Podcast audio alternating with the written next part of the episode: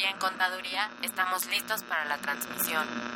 Adelante, comenzamos. Estamos el tema de los ingresos en esa parte. Consultoría Fiscal Universitaria. Por el solo hecho de trabajar 20 días, 30 sin la federación. Entonces me tengo que remitir al código, al 28 de código. Un programa de Radio UNAM y de la Secretaría de Divulgación y Fomento Editorial de la Facultad de Contaduría y Administración. El albacea pues es, va a ser esa persona que venga a representar al TECUY. ¿Qué tal? Muy buenas tardes. Tengan todos ustedes. Sean bienvenidos a Consultoría Fiscal Universitaria. Y el día de hoy vamos a platicar de algo que yo sé que les va a interesar mucho. Sé que las mañanas ya están frías. Si es el caso, por favor vaya buscando su cobertor, su cobertor humano o lo que usted quiera, pero ya hace frío, así que ya hay que estar atentos. Y vamos a hablar precisamente de los aguinaldos, ya que se acerca el fin del año. Para esto, pues vamos a tener a dos invitados de alta calidad. Ahora sí que estamos de manteles largos, ustedes darán cuenta de ello. Quisiera presentarles en primer lugar al maestro Raúl Rodríguez Lobato, quien además de ser un excelente amigo y un excelente profesor, él es licenciado en Derecho por la Facultad de Derecho de la UNAM, en donde también es catedrático. Él es miembro de la barra mexicana del Colegio de Abogados, del Colegio de Abogados de México, de la Academia Mexicana de Derecho Fiscal, del Colegio de Profesores de Derecho Fiscal de la Facultad de Derecho de la UNAM, y del Colegio Nacional de Profesores e Investigadores de Derecho Fiscal y Finanzas Públicas. Él eh, tiene su propia práctica profesional. Es autor de diversas obras, todos hemos crecido estudiando el libro de Derecho Fiscal del maestro Raúl Rodríguez Lobato. Y la verdad es que así me podría seguir todo el día, pero mejor le damos la bienvenida. Raúl. Muchas gracias, muy buenas tardes. Con mucho gusto estoy aquí con ustedes en esta ocasión. Y con lo que acabas de decir, permíteme parafrasear a la reina Isabel II en la última reunión que tuvo con jefes de Estado en Europa. Te agradezco que me hayas hecho sentir viejo tan pronto. No, no, no. no. Ahorita que hablas de la reina, a la que quieren saludar de besito a los primeros mandatarios, ¿no? No, al contrario, es un gusto tenerte por acá y es cierto, mucha gente me dice, yo leí sus libros. Y bueno, pues también está con nosotros el maestro José Padilla Hernández. Él es licenciado en Contaduría, es certificado desde luego y es licenciado en Contaduría por la Facultad de Contaduría y Administración de la UNAM. Es especialista fiscal igual por nuestra facultad. Es catedrático y actualmente es coordinador de la especialización en fiscal en la División de Estudios de Posgrado de la Facultad de Contaduría. También él es coordinador del programa de asesoría fiscal gratuita de la misma institución, es coordinador de sección de consultorio fiscal, es un excelente amigo y nuevamente me podría llevar todo el día, pero mejor. Gracias. Carlos, muchas gracias por la invitación y me siento honrado de estar aquí con ustedes dos. No, hombre, no, hombre, al contrario. Raúl, no todos somos tan grandes. en la juventud está en el corazón. Y bueno, como ustedes saben, este programa es totalmente en vivo, así que los invitamos por favor a que nos hagan llegar todas sus consultas, todas sus inquietudes y que nos llamen. Recuerden, el teléfono en cabina es 5536-8989, 5536, repito, 8989, o la LADA, que es la 01800 5052 688. Y desde luego nos pueden escuchar también por internet. Eh, entren por favor a nuestras páginas, eh, todo lo que es el Face, ya ven que está de moda Face. Yo me pregunto si los niños le escribieran a Santa Claus por Face. Pero bueno, no hay que perder el Face. Y quisiera aprovechar rápido para saludar a nuestros amigos del SAT del Grupo 4 que han estado muy atentos y muy participativos en sus cursos que se les están llevando a cabo por la cobranza focalizada. Gente de mucho profesionalismo. Yo les prometí un saludo y con todo gusto lo hago y desde luego espero que estén bien y que la estén pasando muy bien también ahora que es fin de año. Pero bueno, si tú estás interesado en este y otros temas de consultoría fiscal, escucha la siguiente información.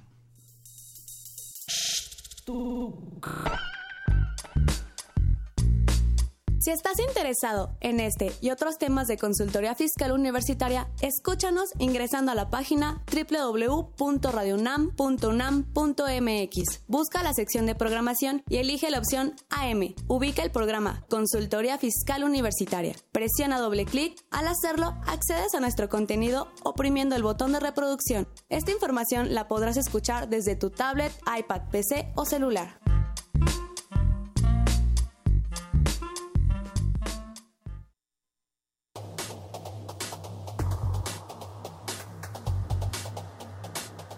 ¿Sabes cuáles son los regímenes de pensión? ¿Qué es el décimo transitorio? ¿Estás por cuentas individuales?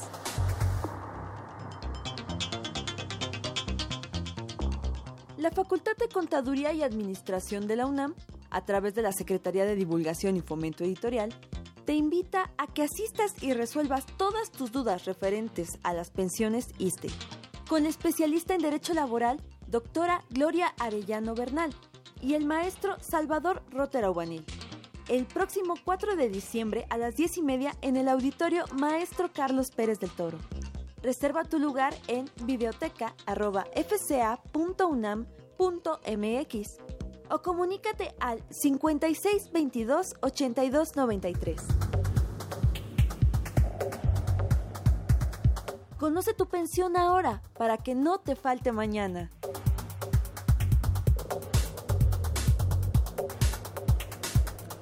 Bueno, pues ya estamos de regreso y como ustedes escucharon, esto de las pensiones del ISTE la verdad es que es algo bastante interesante y necesario. Y fíjense, por eso es que les quiero comentar que en la facultad, a través de la Secretaría de Divulgación y Fomento Editorial, los invitamos a que asistan y resuelvan todas sus dudas referente a las pensiones ISTE. Para esto va a estar la especialista, que es la doctora Gloria Arellano Bernal, y el maestro Salvador Rotera Ubanel, que ustedes lo conocerán porque también es conductor aquí. Esto va a ser este 4 de diciembre a las diez y media en el auditorio Maestro Carlos Pérez del Toro. Lo importante es que este evento es totalmente gratis, no obstante, pues pensamos que se pueda, desde luego, llenar y por eso los invitamos a que reserven su lugar. Miren, esto lo pueden hacer a través de videoteca arroba fca.unam.mx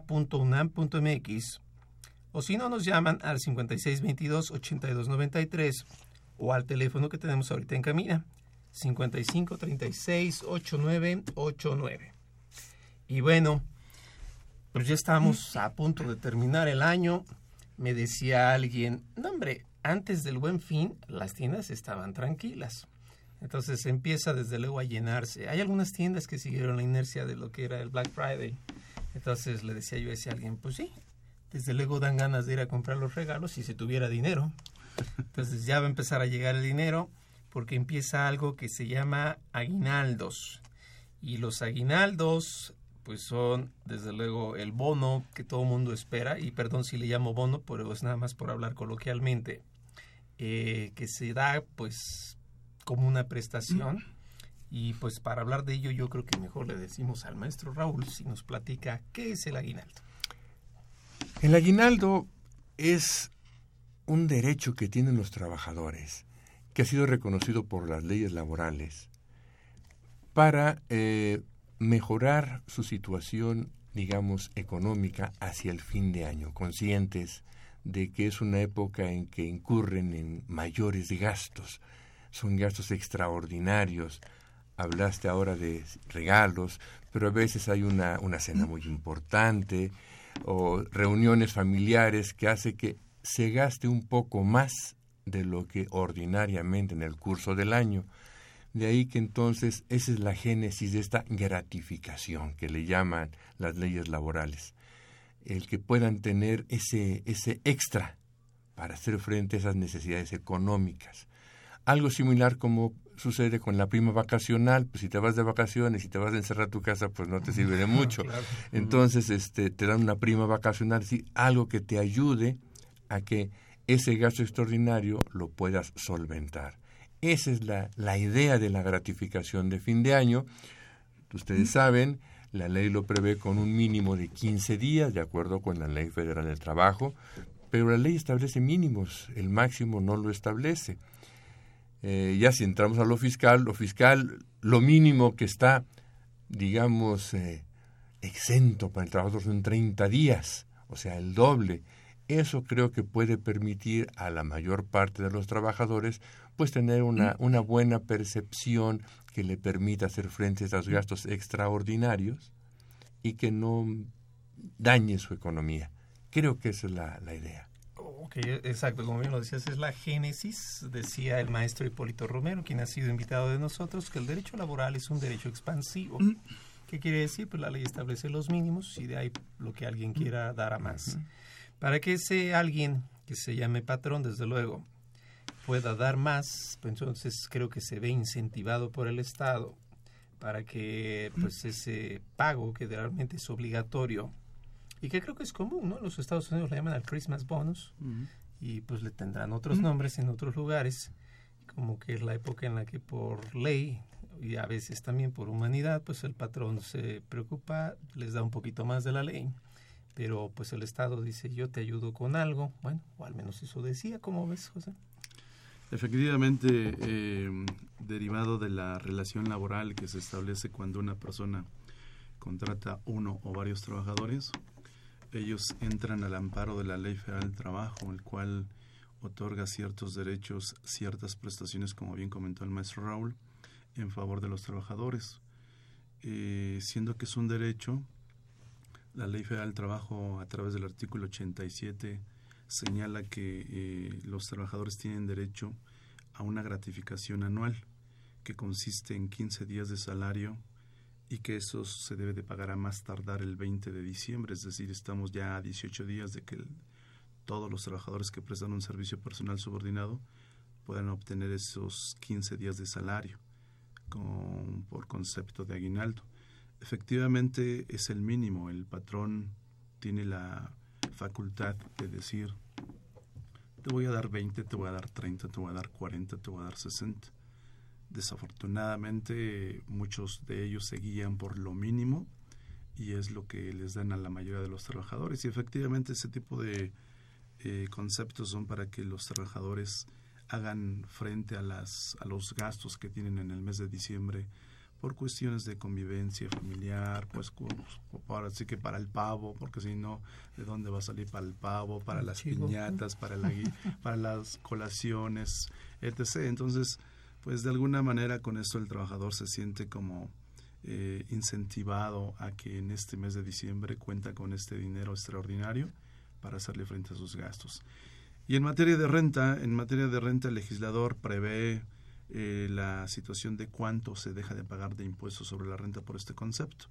Y efectivamente son 30 días, pero 30 días de salario mínimo general que están libres de impuestos sobre la renta. Hoy día, como todos sabemos, hay, una, hay un solo salario mínimo que consiste en 70.10, grandioso 70.10 aquí en nuestro país. Entonces, 70.10 por 30, pues estamos hablando de 2.100 pesos. Si a ti te dieran, tuvieses un salario diario de 300 pesos, tu aguinaldo consistiría en 15 días, 3 por 15, 4.500 pesos, de los cuales 2.100 pesos están impuestos, están este, exentos de impuestos sobre la renta y ya el diferencial es el que no graba. Eh, desafortunadamente, cuando ya acumulas tu salario, tus prestaciones que recibes en el mes de diciembre, que en algunas ocasiones es tu salario, la prima vacacional, y el aguinaldo, pues ya se dispara la base y el impuesto pues absorbe parte de ese dinero que te iba a llegar a tu bolsillo. Ya, es decir, ya hay una sola zona económica. Así es. Es el famosísimo 70-10. Y entonces al trabajador le van a exentar hasta 30 días de salario mínimo de lo que va a recibir para que tampoco se vea afectado. El patrón Raúl entonces también tiene a su vez la posibilidad de hacer deducible ese pago de aguinaldo. Desde luego, es una prestación eh, laboral, es un gasto indispensable porque no puede, incluso cuando da más de lo que establece el, eh, el mínimo de la Ley Federal del Trabajo, sigue siendo el mismo tipo de prestación laboral y es perfectamente deducible. Ok. Sin embargo, tuvimos una sorpresa en 2014, ¿verdad? Que por ahí el 28, fracción 30, dijo, bueno, bueno, pero de todo, no solo aguinaldo, ¿no? Sino de todo lo que se le llegase a pagar al trabajador, prestaciones le llama incluso, y que a su vez son exentas para el trabajador, tu patrón pues no lo vas a poder deducir al todo, sino la parte exenta, solo un 47, 53%, ahora sí que depende cómo esté la empresa, si es nueva, si ya trae carrera atrás, y pues ya no es totalmente deducible que fue el motivo de los amparos, ¿verdad? Así es, y vamos a ver qué, qué es lo que se resuelve en definitiva. Ojalá Santa Claus nos traiga la sentencia, ¿no? Por favor, de que lo deduzcas al 100%. Pues sí, hay un proyecto del ministro Silva Mesa que, pues bueno, él dice que sí, pero pues él no es la corte, ¿no? Él además lleva de salida. Ya salió. Y entonces, pues hay que Sí, él deja ahí el asunto allí a los que se quedaron y dicen, pues que para que vea el gobernado que yo me preocupo por ellos. como que no se vale, caray. Efectivamente. Fíjate que ahí yo estoy en contra de total totalmente de, la persona que diseñó esta fracción 30 del 28, porque lo que provoca, si nos vamos de fondo, lo que provoca es que el patrón o los patrones eliminen todas las prestaciones este, de previsión social que se le otorgan a los trabajadores. ¿Por qué? Porque si yo otorgo prestaciones libres de impuestos sobre la renta bajo el título denominado previsión social, eh, pues la ley ahora me castiga por ser dadivoso. Dice, bueno, solamente vas a deducir el 47 o el 53. En ese sentido hace que el patrón diga, pues entonces voy a convertir esas prestaciones en salarios grabados y eh, el efecto es que deja de llegar ese recurso al bolsillo del trabajador por consecuencia de ese tipo de, de diseños mal habidos, porque al final del día, precisamente el ministro que se fue hace mención a, que se está violentando el principio de proporcionalidad y en efecto, eh, aquí se pasaron por el arco del triunfo este, esta fracción trigésima del 28 y es en donde uno dice entonces en dónde estamos parados, porque al final del día esto perjudica al trabajador, es el único, pero bueno, el trabajador y obviamente el patrón, ¿por qué? Porque no lo puede deducir al 100%, pero el patrón dice, pues lo convierto o lo quito, así de sencillo. ¿Y el trabajador qué hace? El trabajador sencillamente dice, bueno, pues ya ni modo, yo fui el, al último, al final del día el fregado. Hablan de una simetría fiscal, digo, sin entrar mucho de lleno, pero algo así como que si el trabajador no lo acumula y el patrón lo deduce, pues entonces el Estado se queda con menos dos, lo cual cualquier patrón diría, pues es tu problema, Estado, ¿no? Pues tú lo estás exentando, ¿no? Además de que no es una relación comercial de tipo derecho privado, sino es de derecho social y yo estoy obligado a dar el aguinaldo, estoy obligado a tomar las leyes, pues qué más, ¿no? Sí, además yo creo que se pierde un poco de vista la evolución histórica de esta previsión social. Hace muchos años, seguramente tú estabas todavía de pantalón corto, este, el Estado promovió la previsión social. Cuando tuvimos épocas inflacionarias demasiado elevadas, muy delicadas, eh, los patrones estaban eh, en situación difícil, no podían incrementar sueldos como se hubiera querido, se procuró que a través de previsión social, para que entonces el patrón ayudara a mejorar las condiciones sociales, económicas, culturales de sus trabajadores, y lo estuvo promoviendo. Y después el Estado dijo, bueno, pues como ya ahora controlamos la inflación, ahora doy marcha atrás, ya no quiero previsión social. Y vienen estos problemas, porque se les olvida que toda prestación que se le otorgue a un trabajador le genera el derecho de que ya no se la pueden quitar. Sí, claro, son derechos adquiridos. Ya es un derecho adquirido al que no se le puede quitar. A no ser que hagan como con algunas empresas que pues mejor liquidan las empresas y se acabó el problema y entonces como es una nueva empresa, pues que contraten nuevos trabajadores. Pero eso se me hace que no es el camino correcto como que es unas políticas públicas que si bien pueden cambiar por efectos económicos, hay que también entender que los derechos no cambian por ser efectos jurídicos constantes. Y sobre todo que la situación económica del trabajador, que es la parte débil económicamente hablando, sigue siendo difícil. Es el más desprotegido. Sigue siendo muy difícil. Es la ley del más este, desprotegido la que sigue siendo eje. Pues miren, recuerden que estamos en vivo, 55 36 8989. Y aquí me surgió una inquietud que, vamos, un poco en la práctica se presenta eh, al trabajador su aguinaldo. Hay veces en que les dan parte en diciembre y parte en enero. Hay estilos que así lo acostumbran. Este, no sé, Pepe, ¿tú cómo ves esto en tu parecer? Está dentro de los márgenes legales o por lo menos se le deberán dar los 15 días antes del 20 o, qué, qué, bueno, si lo vemos desde el ámbito como prestación laboral, la ley es muy precisa al decir que le tienes que dar 15 días eh, de salario. Antes del que los tienes que dar antes del 20 de diciembre. Pero por cuestiones de que pactan entre el patrón y el trabajador de decir, te doy la mitad en diciembre y la otra mitad en enero, pues puede ser el caso de que si de común acuerdo llegan a ese acuerdo, valga la redundancia, pues yo creo que no habría problema alguna, siempre y cuando en realidad lo pague. Eh, pero yo creo que la ley ahí es muy precisa al decir antes de los 20 de diciembre. Aquí el efecto yo creo que lo vería en renta, ¿no? En renta pues es muy sencillo, ¿por qué? Porque en renta, eh, como se trata de un eh, una prestación que entra dentro del concepto de salario y prestaciones laborales, pues aquí la ley en el capítulo 1 del título cuarto, específicamente en el artículo 96 de la ley de renta, dice que se va a grabar lo que en realidad haya percibido el trabajador. Luego entonces, suponiendo que una persona de su aguinaldo le correspondieran 10 mil pesos en total y pactan decir 5 en diciembre y 5 en enero, pues los 5 de diciembre son los únicos que van a formar parte de la base grabable para el mes de diciembre para que se pague impuestos sobre la renta sobre esos 5 mil. Lo mismo sería para el mes de enero.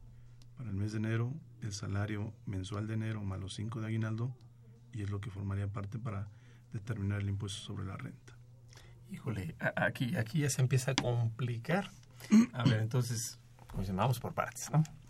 Eh, Raúl, ¿tú cómo ves? Sí sería legal, a lo mejor lo puedo resumir así.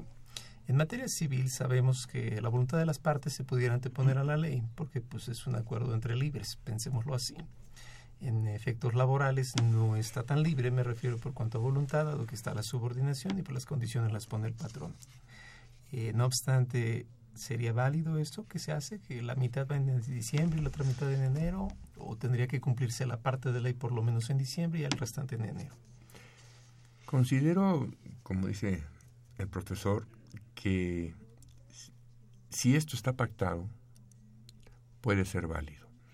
Desde luego, tengo la impresión de que la mayoría cuando hace esta división procura respetar el mínimo de la ley federal del trabajo, porque 70-10 por 15 creo que con facilidad se cumple. ¿Me explico? Entonces quedaría satisfecha esa, esa parte en todo caso. Y lo otro, pues si está pactado, yo puedo pactar recibir mi dinero como, como mejor nos convenga a ambas partes. Entonces... Siempre y cuando se le dé. Siempre y cuando se le dé. Solo habría que cuidar que efectivamente los trabajadores estén de acuerdo, porque si no, sí podría enfrentar el patrón un problema de, de, una denuncia, una demanda, porque no está cumpliendo con el pago de todo su aguinaldo. Sí, estaría incurriéndose en una... Exactamente. Pero regreso a, mi comentario inicial de la Génesis. También es un poco, si cabe la expresión, paternalista. Todos sabemos que ya entrados en gastos, se nos va, se nos va el, el control, ¿verdad? Y a lo mejor gastamos más de lo que tenemos de aguinaldo.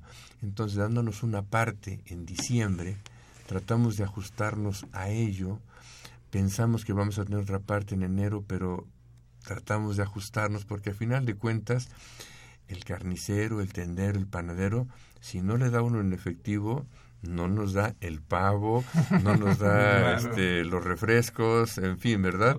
Entonces, eh, ya cuando viene enero tenemos algunas pequeñas deudas que, que venimos arrastrando de eso y se les hace frente. O sea, es la misma finalidad que se persigue.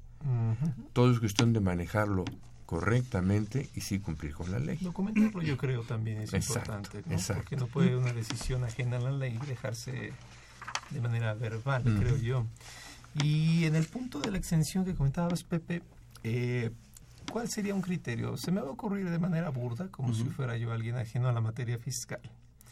Si yo tengo una exención de 30 días y mi aguinaldo me lo dividen en diciembre y enero, sabemos que por concepto es lo mismo, aunque por año fiscal ya no es lo mismo. Claro. abarca dos. Así Podríamos decir que debo tener los 30 para la parte de diciembre y vamos, es decir, tomo 30 salarios para lo que se pagó en diciembre y enero, o tomo 30 en diciembre y otros 30 en enero y así en diciembre otra no, vez. No puedes duplicar los, los beneficios.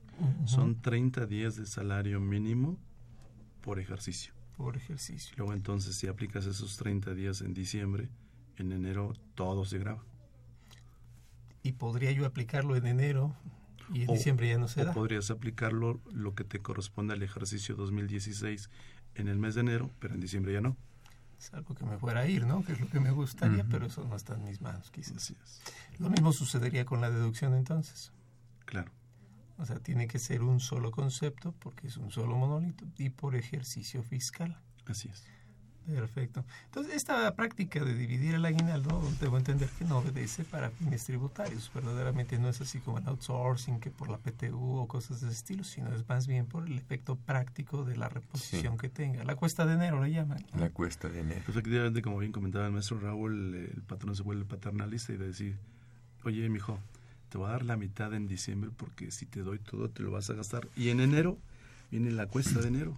Entonces mejor así en enero te recuperas con la otra parte que te voy a dar y así todos felices. Solo que son todos, decir todos felices, pues es, un decir, ¿no? Porque imagínate tú que el aguinaldo fuera de, de 3 mil pesos y que te den 1500 en diciembre y 1500 en enero, como que, como que ya no te supo. si, si fuera un aguinaldo de, de, no sé, ya un aguinaldo digamos que razonable, no sé, estamos hablando de 20 mil para arriba, pues yo creo que a lo mejor como que lo, lo, lo disfrutas, ¿no? 10 mil dices en diciembre, aunque déjame decirte que el mexicano todavía no recibe ni el aguinaldo cuando ya se lo gastó. Sí, está comprometido. Ya está comprometido, efectivamente, está esperando el aguinaldo, pero para pagar deudas. Que Nosotros estamos hablando en un plan optimista, pero en realidad el, el trabajador mexicano, y es una lástima, que está esperando este tipo de prestaciones para liquidar deudas que ya trae de tiempo atrás. Que, desde luego el efecto económico del país pues conlleva que cualquiera vive con deudas. Ahora, este tipo de prestaciones, ¿qué pasa cuando sabemos que en manos de otras, incluso organismos públicos, hay a quien le dan tres meses de aguinaldo? Entonces ya toda la gente sabe, ¿no? Que, que, a los de tal eh, hospital o tal institución o tal instituto mexicano. Y que los pensionan con el 110%. que los pensionan a N años de trabajo, ¿te refieres? que a los cuarenta y tantos ya están pensionando. ya, ya, viven de sus rentas, ¿no? Y que por eso los patrones dicen, ¿cómo voy a pagar seguro social para mantener toda esa bola de canijos? Pues no. Y uno lo ve, ¿no? O sea, la mayoría del presupuesto se va por esos aspectos. Exacto. ¿Qué, qué, qué pasa con esos aguinaldos tan altos? ¿Cómo, ¿Cómo le podríamos explicar a la gente cómo se lograron o realmente cómo es que a veces puede ser un aguinaldo fuerte. ¿De qué depende? Pues para que un poquito contextualizarlo. En mi opinión depende de, de la política que tenga el patrón y lo va a pactar con sus trabajadores. Hay trabajadores, digamos, de el nivel económico más bajo y va subiendo hasta los que son los más altos empleados de, del patrón, ¿verdad? Entonces, es reconocido que no tienen prestaciones económicas iguales. El concepto puede ser el mismo, pero no gana lo mismo el conserje que el gerente general. Entonces, incluso 30 días de salario, ¿verdad? Mínimo está exento, pero le pueden decir, te voy a dar 30 días de tu salario diario normal. Entonces, decir, el concepto es el mismo, pero el conserje tiene 30 días de salario mínimo y el director general pues tiene 30 días de salario efectivamente percibido, que puede llegar a los 20 mil pesos que dice el profesor José, ¿verdad? Aquí simplemente recordarles que la exención que prevé la ley del impuesto sobre la renta solo ampara hasta 30 días de salario mínimo general. El excedente sí paga impuesto. Entonces, bueno, pues que le den lo que es una prestación económica de carácter laboral que va a pagar impuesto definitivamente. Dirían, haya sido como haya sido. bueno, vamos a ir rápido a una pausa, nuestra cápsula en balance con la maestra Marta Valle y regresamos.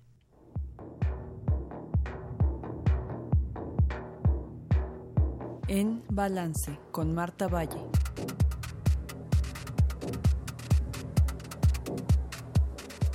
El artículo 87 de la Ley Federal del Trabajo establece el derecho de los trabajadores mexicanos a percibir de su patrón un aguinaldo anual equivalente a 15 días de salario por lo menos, que deberá pagarse antes del 20 de diciembre. La exposición de motivos fundamenta el derecho al aguinaldo en la consideración de que el pueblo mexicano celebra algunas festividades en el mes de diciembre que lo obligan a efectuar gastos extraordinarios que no puede solventar con su salario porque éste se destina a cubrir las necesidades diarias. Al amparo de esta consideración, los trabajadores no tendrían por qué agobiarse con el sentimiento de culpa al gastar su aguinaldo en regalos para sus seres queridos o en las sabrosas cenas de Navidad o Año Nuevo o quizás en gratificantes regalos para ellos mismos. Al fin y al cabo, el origen social del aguinaldo es expresar con regalos nuestros buenos augurios para el año nuevo. No obstante, será que el deteriorado colchón de la cama o el mortificante adeudo en la tarjeta de crédito nos impide gastar jubilosamente nuestro aguinaldo en las fiestas decembrinas? De acuerdo a la exposición de motivos, nuestro salario debe ser suficiente para cubrir las necesidades diarias y el aguinaldo puede destinarse a gastarse con singular alegría en regalos de Navidad. Y si esto no es así, ¿quién es el culpable? La respuesta puede ser en dos sentidos. O los trabajadores son irresponsables al destinar su salario, o las políticas gubernamentales no han sido capaces de garantizar el derecho humano de los ciudadanos mexicanos a percibir un ingreso mínimo vital que les permita cubrir sus necesidades básicas como la alimentación, vivienda, transporte, vestido, educación, salud y recreación. De acuerdo al Consejo Nacional de Evaluación de la Política Social, Coneval, la población en estado de pobreza en México fue del 46.2% en 2014, equivalente a 55.3 millones de personas. El ingreso personal laboral per cápita deflactado con la canasta alimentaria fue de 1.199 pesos con 78 centavos en el segundo trimestre de 2015 y el índice de tendencia laboral de la pobreza se ha incrementado del 0.85 en 2005 al 1.17 en 2014. Haga usted sus cuentas respecto a en dónde se ubicaría la mayor o menor responsabilidad de que los trabajadores no puedan cubrir sus necesidades básicas con su salario. Lo cierto es que la esperanza pervive y quizás un día todos los involucrados en el bienestar social hagamos la tarea que nos corresponde para que los trabajadores mexicanos puedan cantar con júbilo. No quiero oro, ni quiero plata. Yo lo que quiero es comprar la piñata con mi aguinaldo y sin culpa. Soy Marta Valle, mi dirección electrónica es mvalle.fca.unam.mx. En Balance con Marta Valle.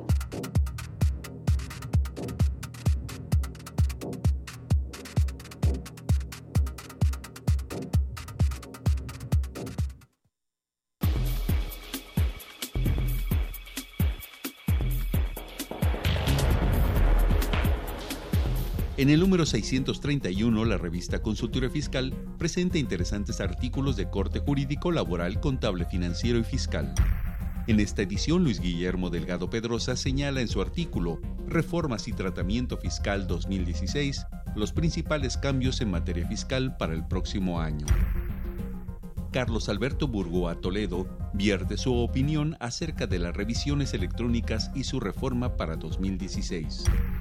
Un tema vigente y significativo durante este mes es el tratamiento fiscal del aguinaldo, escrito en forma conjunta por Gloria Arevalo Guerrero y Luis Adrián Ortiz Cham. Importantes reformas a la ley del impuesto especial sobre producción y servicios, que entrarán en vigor en enero del próximo año, nos advierte José Manuel García Fernández.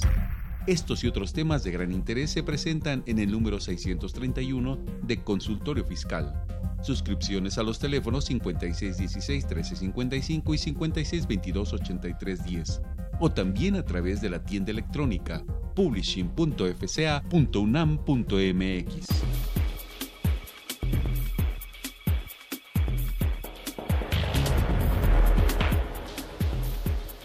Carlos, doctor. Muy bien, muy bien. Pues estamos ya de regreso y pues como ustedes sabrán, tenemos la revista Consultorio Fiscal y les vamos a regalar 15 revistas, eh, pero no a una persona, ¿eh? divididas una por una, porque pues, como no somos Santa Claus.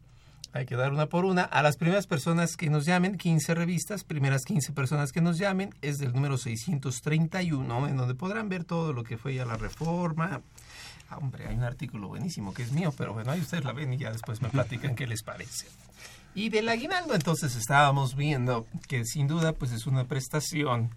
¿Y qué pasa si el trabajador por azares del destino, pues ahorita estamos terminando el año bien, pero se nos sale antes durante el año? ¿Qué pasa con el aguinaldo? ¿Lo pierde? Bueno, el párrafo segundo del artículo 87 señala que independientemente de que el trabajador llegue ahora sí que al 20 de diciembre o no, se le tiene que dar la parte proporcional. Luego entonces debemos entender que si un trabajador por X circunstancias el 15 de septiembre dijo me voy, ese 15 de septiembre cuando se hace el corte se le tiene que entregar la parte proporcional que le corresponde por concepto de aguinaldo, considerando el tiempo en que estuvo trabajando en la empresa contando si es que fue el caso del 1 de enero de 2015 al 15 de septiembre de 2015. Digamos que entró el 30 de junio, entonces sería del 30 de junio al 15 de septiembre, la parte proporcional. Aquí fíjate que qué bueno que comentas eso, Carlos, para que la gente que nos está escuchando, desafortunadamente muchos patrones abusan de la ignorancia o desconocimiento de los trabajadores, porque nosotros porque estamos en este asunto, por eso conocemos de leyes, pero los que no, entonces pasa que al trabajador se le dice adiós antes de diciembre para no darles aguinaldo y se les vuelve a contratar en enero. Y el trabajador tristemente se va pensando en que en realidad, como no estuvo en el momento del reparto del aguinaldo, no tiene derecho. Eso es una vil mentira. Tiene derecho. Si al trabajador se le dice adiós el 15 de diciembre, pues el 15 de diciembre se le tiene que dar su aguinaldo. Y que no se les olvide, son 15 días de salario. Luego entonces, si la persona gana 500 pesos de salario diarios, son 500 por 15. ¿Sale? Entonces, tiene derecho. La, tiene derecho. parte proporcional, que sucede con muchas prestaciones, ¿no? De hecho. Sí, así es. Todo lo que serían, este, ¿cuál? Prima vacacional, ¿no? Prima vacacional las vacaciones, si no las había gozado, pues se las tienen que pagar. Eh, exacto, que la gente luego dice, no, las vacaciones es una prestación. No, las vacaciones es el salario que continúa. Exacto. O sea, no, no es prestación. Pero una vez lo leí en un juez de distrito y dije, bueno, este, vamos mal, vamos mal, ¿no? Muy bien. Eh, en este caso, de lo que es el aguinaldo, entonces tenemos es una prestación que ya está por ley, es decir, no se requiere nada para ganárselo, a diferencia de vacaciones que va aumentando, a diferencia del tiempo que lo va incrementando. El aguinaldo es una prestación fija. Fija.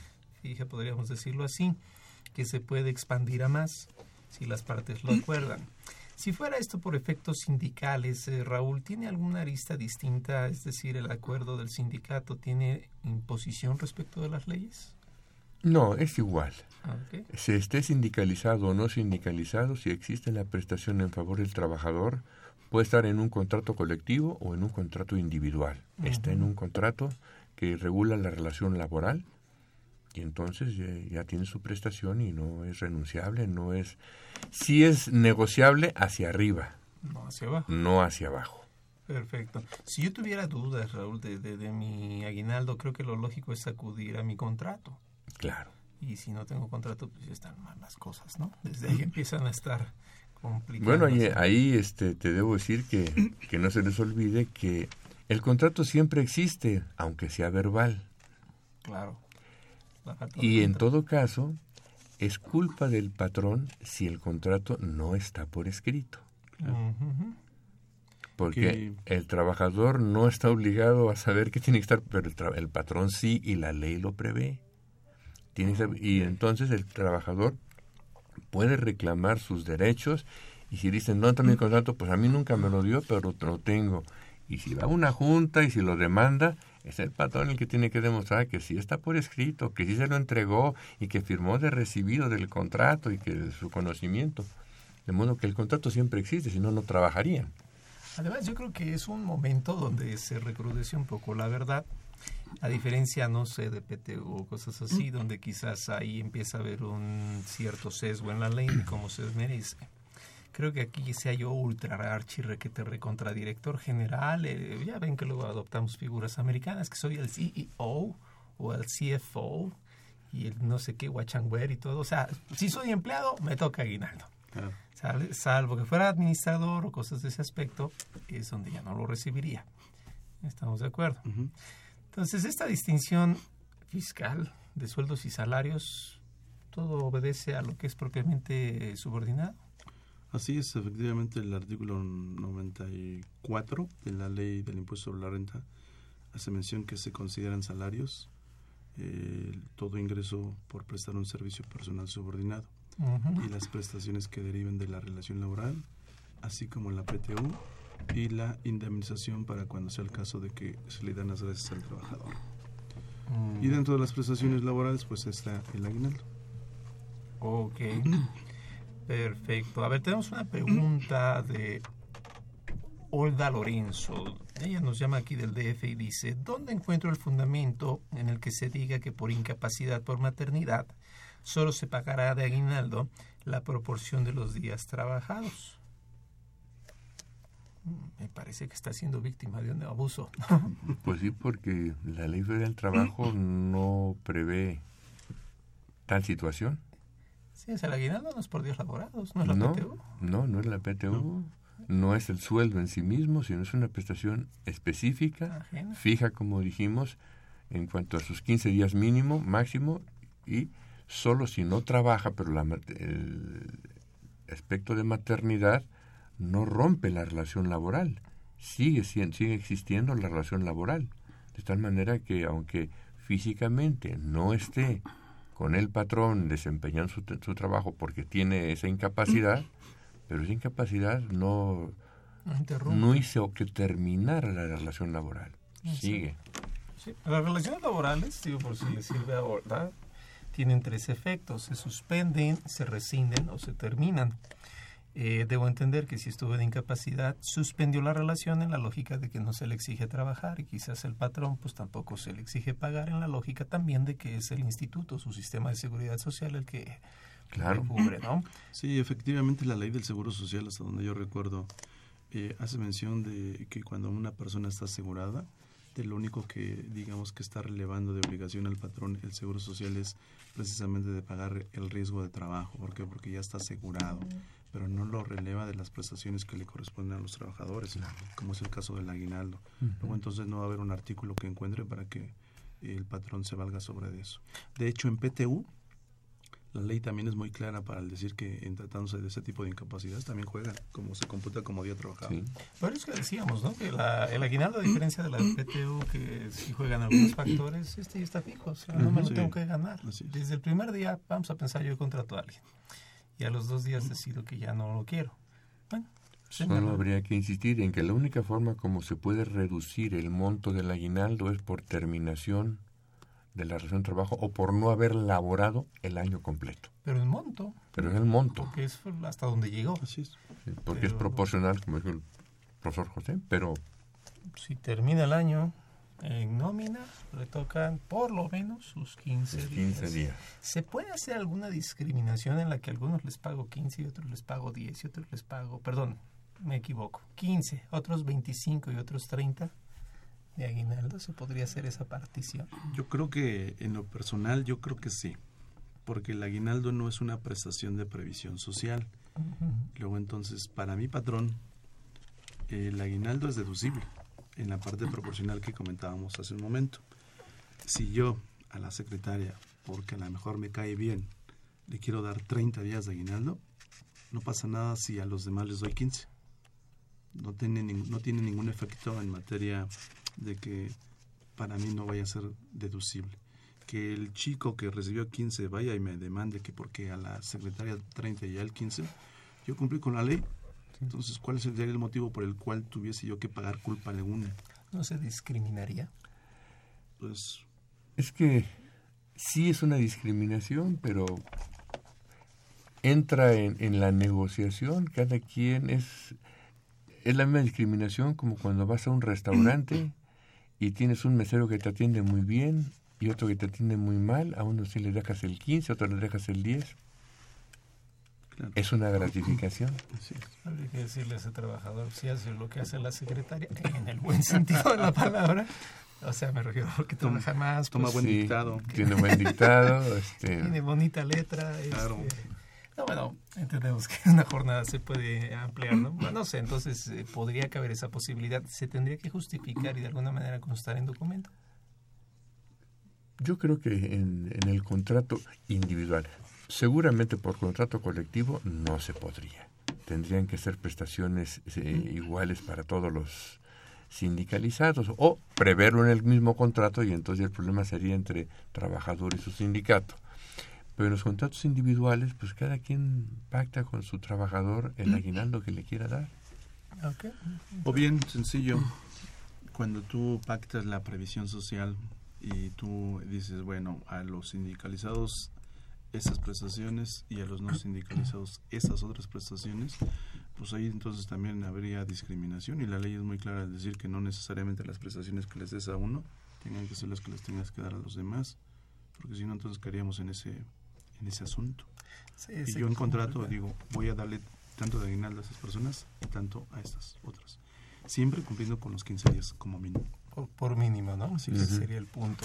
A ver, como cada semana tenemos una llamada, eh, ya ven que abrimos los micrófonos al público, tenemos en esta ocasión una llamada, eh, no sé si, si esté ya lista, que lo podamos enlazar. un segundito, la tenemos ya. Hola, hola, hablo al programa de consultoría fiscal universitaria. Así es, ¿quién llama? ¡Oh, oh, oh, oh, oh! Santa Claus, doctor. ¡Achis, achis, qué inesperada llamada! Eh, ¿En qué te puedo servir, Santa? ¿Me he portado muy bien todo el año? Dime. Claro que sí, pero mis enanos me están pidiendo aguinaldo. Eh, ¿Mis enanos hijos o mis enanos ayudantes? Enanos ayudantes, doctor. Ah, ok, ok. Hay que, hay que aclarar, ¿no? Ok, pues eh, bueno, mira, Santa, yo quiero seguirme portando bien. Es una prestación que se otorga, así es, a todos los trabajadores mexicanos, pero a ver, tus trabajadores están en el Polo Norte, ¿no es verdad, Santa? No, claro que no. Como están los salarios muy altos en el Polo Norte, decidí maquilar, maquilar en México los juguetes para todos los niños y niñas del mundo. Ah, mi opinión hubiera sido China, pero está bien, ¿no? Pues por nosotros tráete el negocio. Oye, entonces, pues bueno, si están aquí en México, arriesgándose al IMSS, arriesgándose a muchas cosas, con todo gusto, pues se le tiene que dar aguinaldo a todos los enanitos aunque no hayan trabajado todo el año? Ah, bueno, mira, yo sé que también aquí las costumbres se pueden arraigar, pero se les paga una parte proporcional al tiempo trabajado. La ley establece que lo mínimo son 15 días de salario a los que trabajaron todo el año. Eh, bueno, estoy pensando en lo de China, pero mientras tanto, ¿Se los puedo pagar en juguetes? Ah, pagarles en especie. Bueno, no, Santa, tiene que ser en pesos mexicanos. ¡Jo, jo, jo, jo! En devaluados pesos mexicanos. Afirmativo pareja, en devaluados pesos constantes y sonantes mexicanos pesos. ¿eh? Doctor, ¿hay alguna fecha límite? En esta temporada están trabajando a marchas forzadas para que yo les deje a todos los niños del mundo sus juguetes. Se me puede olvidar. Bueno, mira, que no se te olvide meterme a mí si es posible en la nómina, pero en términos generales es antes del 20 de diciembre, lo platicábamos ahorita en el programa, porque si no hay una multa, Santa. Uf, aparte de alimentar a los renos, pagar impuestos, darles prestaciones a mis enanos.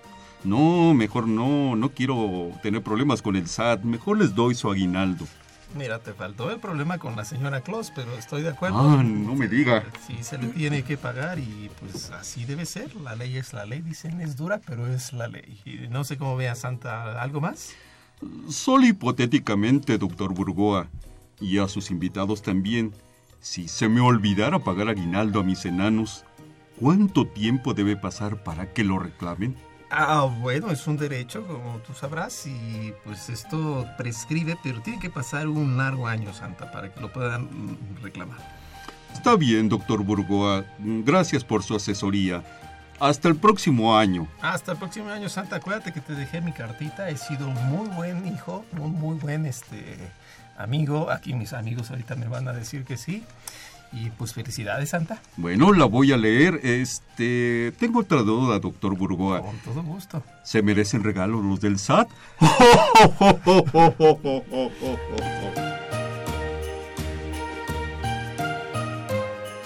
Muy bien. No, no, no, no, no, pues es, eh, es, es de cuidado, ¿no? la maquila y todo. De hecho, ahorita que salía precisamente la, la, pregunta, el artículo quinto, fracción 13, si no me equivoco, dice que eh, las disposiciones de esta ley son de orden público, por lo tanto, no produciera efecto legal ni impediría el goce y ejercicio de los derechos, sea escrita o verbal, como decías. La estipulación que establezca Fracción 13. Renuncia por parte del trabajador de cualquiera de los derechos o prerrogativas consignados en las normas de trabajo. Es decir, que aunque yo se lo firmara con sangre y cualquier otra cosa, va para atrás. Y Ángel Cervantes nos escribe de la delegación Cuauhtémoc. Edición Pintor de Casas puede reclamar una relación laboral cuando cada ocho días pinta un detalle en una casa. Yo creo que ahí sería muy difícil la existencia de una relación laboral constante porque son trabajadores eventuales. No tienen un patrón, sino tienen diversas personas que contratan sus servicios. Ahora, si es el pintor de plantas de una sola persona y solamente va cada semana, pues entonces a lo mejor sí ya es su, su patrón, ¿verdad? Y de acuerdo con su contrato, pues nomás tiene que vivir una vez a la semana pero lo más común es que sean personas que tienen sus talleres y que diversos son sus contratantes. Además de que es el riesgo, ¿no? De ese trabajo informal, pues, en donde no está asegurado, en donde no... Y vamos, pues, yo, yo coincido con Raúl, es decir, esa gente o ese oficio, el perfil que maneja, nos hace pensar, ¿no? Que hay varios este, otros clientes, ¿no? porque pues si él va una vez a la semana quiere decir que los otros días de la semana los estará ocupando para hacer trabajos en otros lugares. Claro. Eso me lleva a pensar a que sabemos que en la ley laboral existen diversos tipos de trabajos, es decir, los trabajos especiales y el capítulo, el rubro genérico. Eh, pensemos ahora, por ejemplo, en la gente que trabaja en casa, ¿no? La gente doméstica, la que nos ayuda, pues, a tener en orden la casa, es, hay veces que es la que nos quiere más, ¿no? Entonces, no se preocupa, ¿no? Y conoce el manejo de la casa, también ellos merecen su aguinaldo. Pues eh, la, lo que se maneja, la vida real, la vida real es de que a la persona que te hace la limpieza en casa, tú le das incluso una cantidad de dinero en su manita. Ni siquiera les das las prestaciones a que señala la ley. Y en ese sentido, la ley del Seguro Social incluso señala que los domésticos, se interpreta así, que los domésticos no son sujetos de aseguramiento. En el artículo 13 dice incluso que se pueden asegurar de manera voluntaria, en el régimen obligatorio. Luego entonces eso me da a mí un fundamento como eh, persona que utiliza los servicios de ese tipo de personas, decir, pues sí, hace que hacer es en mi casa, pero por ley no soy su patrón y no estaría obligado. A lo mejor que te nazca aquí de manera eh, voluntaria, ahora sí que de corazón darles esa cantidad, la que tú quisieras, pues yo calculo que sería esa situación. Esa es mi opinión. Los trabajadores este, de industrias familiares. Bueno, todo depende cómo esté eh, organizada la industria familiar, porque pueden ser, digamos, todos copartícipes, socios, y entonces ya no son empleados. Ah, es como el caso de las cooperativas, ¿verdad? Todos son cooperativistas, pues no son empleados, son ellos mismos. Eh, estoy poniendo algunos eh, símiles para, para dar una idea. Ahora, si la industria familiar contrata trabajadores, pues entonces la industria familiar es el patrón y el contratado es el trabajador y caería en la ley federal del trabajo y todo lo demás. ¿no? no te estás refiriendo a la industria familiar de Michoacán, ¿verdad? No, no, no, no. no yo hasta donde yo recuerdo la ley federal del trabajo también hace mención que la industria familiar no es sujeta de los de la ley del seguro social. Mm, Entonces no le aplicaría. Este, ¿quién más? Por ejemplo, los jugadores de fútbol. Y vaya que ganan bien, ¿no? No se requiere más que patear el balón y ya, ¿no? Viven de la patada, eso es cierto. eh, si el contrato los tiene, pues... Pues si lo tienen, sí, pero yo creo que es de lo que menos se preocupan los, los señores futbolistas. Sí, sí, sí. Y vamos, las prestaciones para ellos son distintas. Son distintas. Es decir, todo trabajo, que creo que es el punto. Por eso es que hay nuevamente un poco la, reflexión. Eh, el aguinaldo es un derecho para todos, en la lógica de que por ser derecho no se puede discriminar. Por eso es que si le damos un aguinaldo de 30, otro de 15, pues ahí es donde quizás hay algún alguien pudiera saltar. Pero mientras se cubran los mínimos de ley, pues se establece que está dentro del rango. Más bien la ley habla hoy en día de, ¿cómo le llama esto? Dignidad, por cuanto a qué se hace, ¿no? O sea, qué trabajo le pongo a hacer. Claro. La equidad y el equilibrio, pues va en razón de lo que es las fuerzas de producción y todo lo que es el capital. El aguinaldo, entonces, debe estar en un recibo timbrado, Pepe. Tiene que estar debidamente igualito. Necesariamente. Sí, ok. Necesariamente. El artículo 99 de la ley de renta señala que los patrones, es una obligación para los patrones que todo ese tipo de erogaciones queden, que, queden, que consten en un CFDI, en un comprobante fiscal digital por Internet. Luego entonces que esté timbrado bajo ese concepto y obviamente que se refleje, si es que fue el caso, el impuesto sobre la renta que se, que se tuvo que haber retenido. Si no viene así, entonces pues sencillamente no sería deducible. ¿Tiene algún impacto esto en el impuesto sobre nóminas? Normalmente eh, el, impuesto sobre nóminas sí está grabando también toda percepción que se recibe como consecuencia de una relación laboral. De modo que sí. O sea, no estaría exento. Ya aplica tu 3% aquí en el Distrito Exacto. Ahora vamos a pensar como patrón, entonces yo tengo que pagar esto, me toca pagar el impuesto sobre nóminas, pero el impuesto sobre nóminas lo repercuto con INSERRA. ¿Cómo pega eso? No, tú como patrón em, ya incurres en una carga social, así la llamamos, y esa carga social es la sumatoria de el impuesto sobre nóminas, seguro social, Infonavit y todo ese tipo de gastos que por ley estoy obligado yo a cubrir por cuenta, más bien por haber contratado a un trabajador. Es decir, ese angelito no me cuesta su nómina nada más, sino la nómina y la carga social que más o menos va entre un 25 y 35% más de la nómina. Eso es lo que debemos de cuantificar cuando contratamos personal. Perfecto. Bueno, pues estamos llegando ya al final. Pero recuerden de todas formas que nosotros mañana seguimos este programa, eh, también lo abordamos, es una edición diferente en televisión, ya sea que lo vean por Mirador este universitario o bien el sábado en su casa, en ambos días, mañana o sábado a las 9 de la mañana en TV UNAM. De momento pues no me queda nada más que agradecer la presencia de nuestros invitados, Raúl. Muchas gracias. Con mucho gusto. Pepe. Carlos, muchas gracias por haber estado aquí con ustedes compartiendo este tema tan interesante. Al contrario, muchas gracias a ustedes. Y bueno, pues los invitamos para que nos sigan eh, sintonizando la siguiente semana. De momento, pues esta es una producción de Radio UNAM. En los controles técnicos estuvo Socorro Montes. En la producción por parte de la Secretaría de Divulgación y Fomento Editorial de la Facultad de Contaduría y Administración estuvieron Nezahualco de Tuljara, Celeste Rojas, Fernanda Martínez y Alma Villegas. La Facultad de Contaduría y Administración agradece a los conductores e invitados de este programa quienes participan de forma honoraria. La opinión expresada por ellos durante la transmisión del mismo refleja únicamente su postura personal y no precisamente la de la institución. Y ya que anunciaron que va a haber cinco marchas y no sé qué tanto, pues déjenme ver si alcanzo a Santa Claus para que me lleven su trineo y me deje cerca de la oficina. Les agradecemos nuevamente. Tengan muy buena tarde y nos vemos o nos escuchamos la siguiente semana. Hasta luego.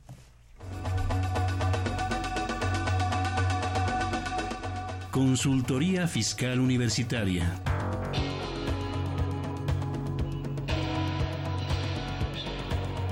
Un programa de Radio UNAM y de la Secretaría de Divulgación y Fomento Editorial de la Facultad de Contaduría y Administración.